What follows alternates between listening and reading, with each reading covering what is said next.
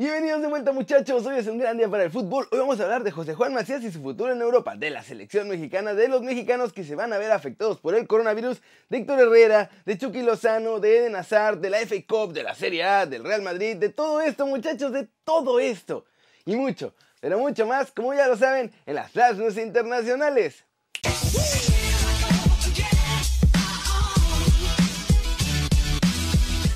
Arranquemos con noticias de la selección mexicana porque en el video anterior les expliqué cómo se dividían los ingresos, pero todavía no conocíamos las cifras, cosa que ahora ya fue revelado. Ahora tenemos las cifras aproximadas de cuánto hizo el Tri en los pasados dos mundiales y es mucho dinero muchachos.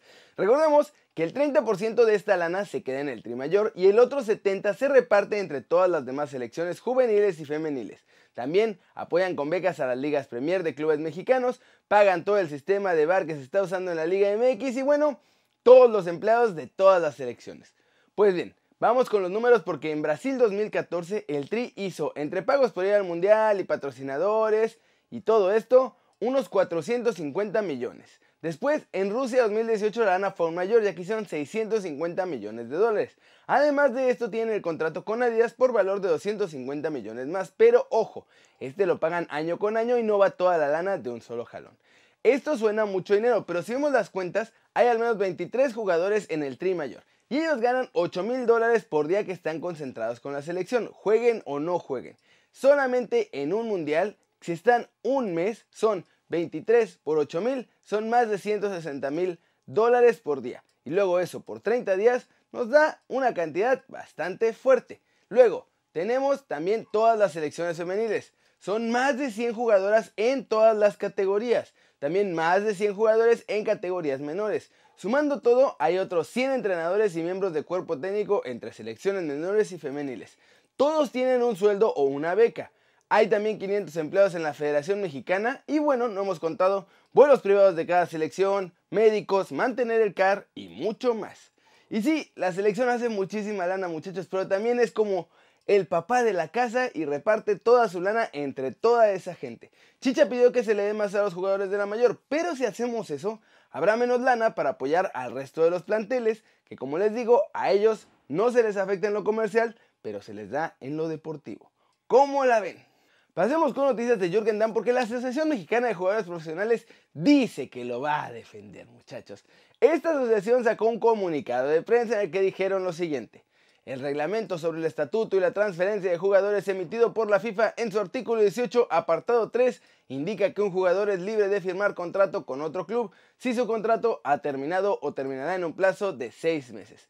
Existe la jurisprudencia del Tribunal de Arbitraje Deportivo que estima que el entrenamiento en solitario el hostigamiento y la presión a un futbolista para obligarlo a aceptar o realizar acciones a las que no está de acuerdo se consideran discriminatorias. Por lo tanto, Jürgen Damm está en la libertad de renovar contrato o negociar con cualquier otro club que más convenga a sus intereses, sin presiones ni consecuencias a su carrera.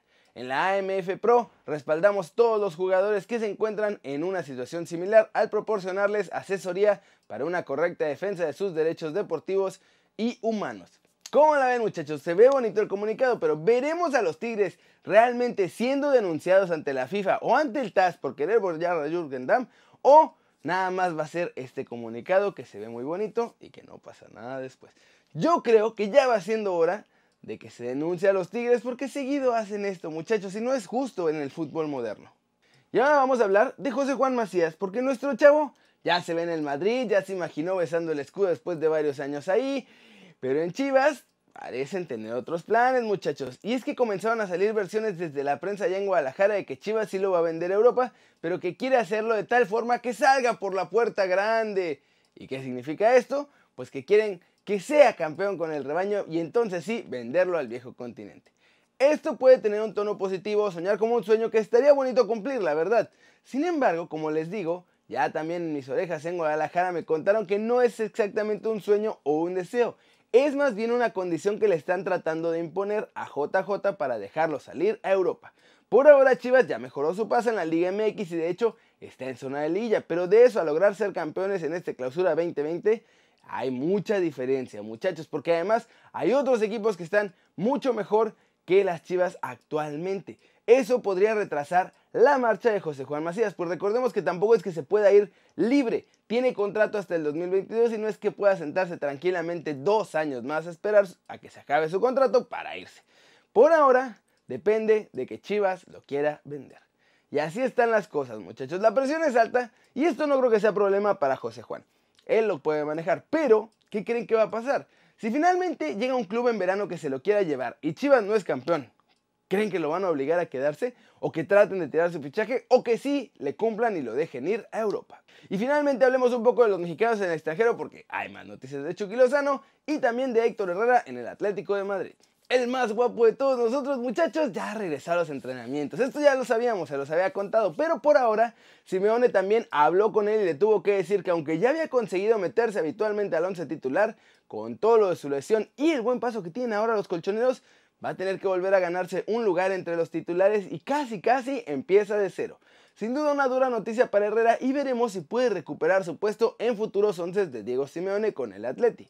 La segunda nota también es de nuestros chavos colchoneros porque se suman a la lista de equipos interesados en Chucky Lozano. Por ahí en los comentarios leía a varios de ustedes que decían que Chucky va a ser muy difícil que saliera porque está muy caro. Y no muchachos, la cosa es que Napoli lo va a rematar. O bueno, no tanto como rematar, pero sí a vender mucho menos caro de lo que marca su cláusula de rescisión. Es por eso que se están sumando más y más equipos interesados. Chucky apenas tiene 24 años muchachos y ya probó en el PSV que sí puede rendir en el máximo nivel. Es por eso que ahora el Atlético de Madrid, el Everton, el West Ham y los Wolves están seriamente pensando en apostar por él. Porque si le sale y Chucky vuelve a su nivel, el que mostró en el PSV, se habrán llevado una ganga. Y al final, si la cosa no sale bien por cualquier motivo, tampoco habrá sido tan caro este intento. Y yo he conocido a Chucky Lozano y la verdad es que después de ver lo que le está pasando en Italia, estoy seguro que va a estar con sed de revancha. Muchachos, ¿cómo la ven? El precio bajo que le van a poner a Chucky lo está haciendo objeto de deseo. La cosa ahora yo creo es que tiene que elegir bien su futuro equipo, porque no le puede pasar lo mismo que Napoli, porque entonces sí, ya se jodió la patria. ¿Ustedes en dónde creen que Chucky podría jugar mejor? ¿En el Atlético de Madrid? ¿En el West Ham? ¿En el Everton? ¿O con los Wolves? Yo creo que le queda mejor la Premier, aunque no estoy seguro cuál de esos tres equipos que están interesados. Díganme ustedes aquí abajo qué piensan. Flash News, el LA Galaxy y el LAFC de Chicharito y de Cracklitos Vela respectivamente muchachos se van a ver afectados por el brote de coronavirus, pues el condado de Los Ángeles ya declaró emergencia de salud local y todos los eventos masivos, entre ellos los deportivos, podrían verse suspendidos o desarrollarse a puerta cerrada, pues como una medida preventiva para evitar más contagios. Eden Hazard, centrocampista del Real Madrid, ya fue operado con éxito muchachos en Dallas, allá en Estados Unidos, de la fisura del peroné distal que sufría en la pierna derecha y solo va a estar de baja entre 2 y 3 meses. El clásico entre la Juventus y el Inter de Milán, tercer clasificado correspondiente a la vigésima sexta jornada de la Serie A, va a ser aplazado al domingo 8 de marzo a causa del coronavirus y de hecho se va a jugar a puerta cerrada. La madre de Cristiano Ronaldo, Dolores Aveiro, aseguró este jueves desde el hospital que está recuperándose muy bien del accidente cerebrovascular que sufrió el pasado lunes en Funchal, allá en Portugal. Ajax, también donde está Edson Álvarez, tiene alerta por el coronavirus. Muchachos, tres miembros del cuerpo técnico del primer equipo fueron puestos ya en cuarentena por un posible contagio de este coronavirus. La Fiscalía de Paraguay ordenó la retención de Ronaldinho en el hotel en el que se hospedaba en Asunción, muchachos, porque parece que se metió al país con un pasaporte adulterado. El Athletic selló este jueves su pase a la gran final de la Copa del Rey y además también consiguió el billete para la próxima Supercopa de España. Vamos a tener final vasca en la Copa del Rey, pues van a enfrentar a la Real Sociedad. Y vamos a cerrar este video con un breve resumen del FA Cup, muchachos, porque ya están listos los cuartos de final del torneo de Copa Inglés. Y es que este jueves al Manchester United le tocó visitar el Pride Park Stadium, allá donde juega el Derby County, donde está su histórico muchachos Wayne Rooney. Los Solskjaer la verdad es que no tuvieron piedad, ganaron 3 a 0.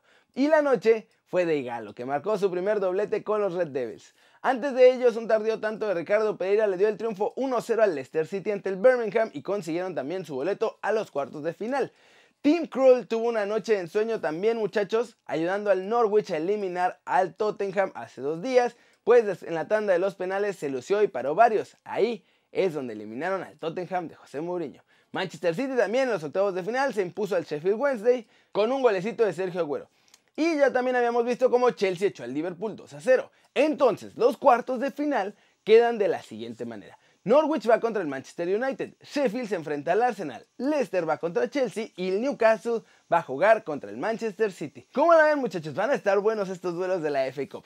¿Quiénes son sus favoritos para llegar a las semifinales del torneo? ¿Veremos otra sorpresa como ahora que eliminaron al Liverpool o serán como los favoritos clásicos los que van a pasar. ¿No? Vamos a ver qué pasa ahí, muchachos. Y eso es todo por hoy. Muchas gracias por ver este video. Ya saben, denle like si les gustó. Metanle un zambombazo durísimo esa manita para arriba si así lo desean. Suscríbanse por favor al canal si no lo han hecho. ¿Qué están esperando? Este va a ser su nuevo canal favorito en YouTube, muchachos. Denle click también a la campanita para que hagan marca personal a los videos que salen aquí cada día. Yo yo soy Kerry Ruiz, muchachos, y como siempre, es un placer ver sus caras sonrientes y bien informadas. ¡Chau, chau!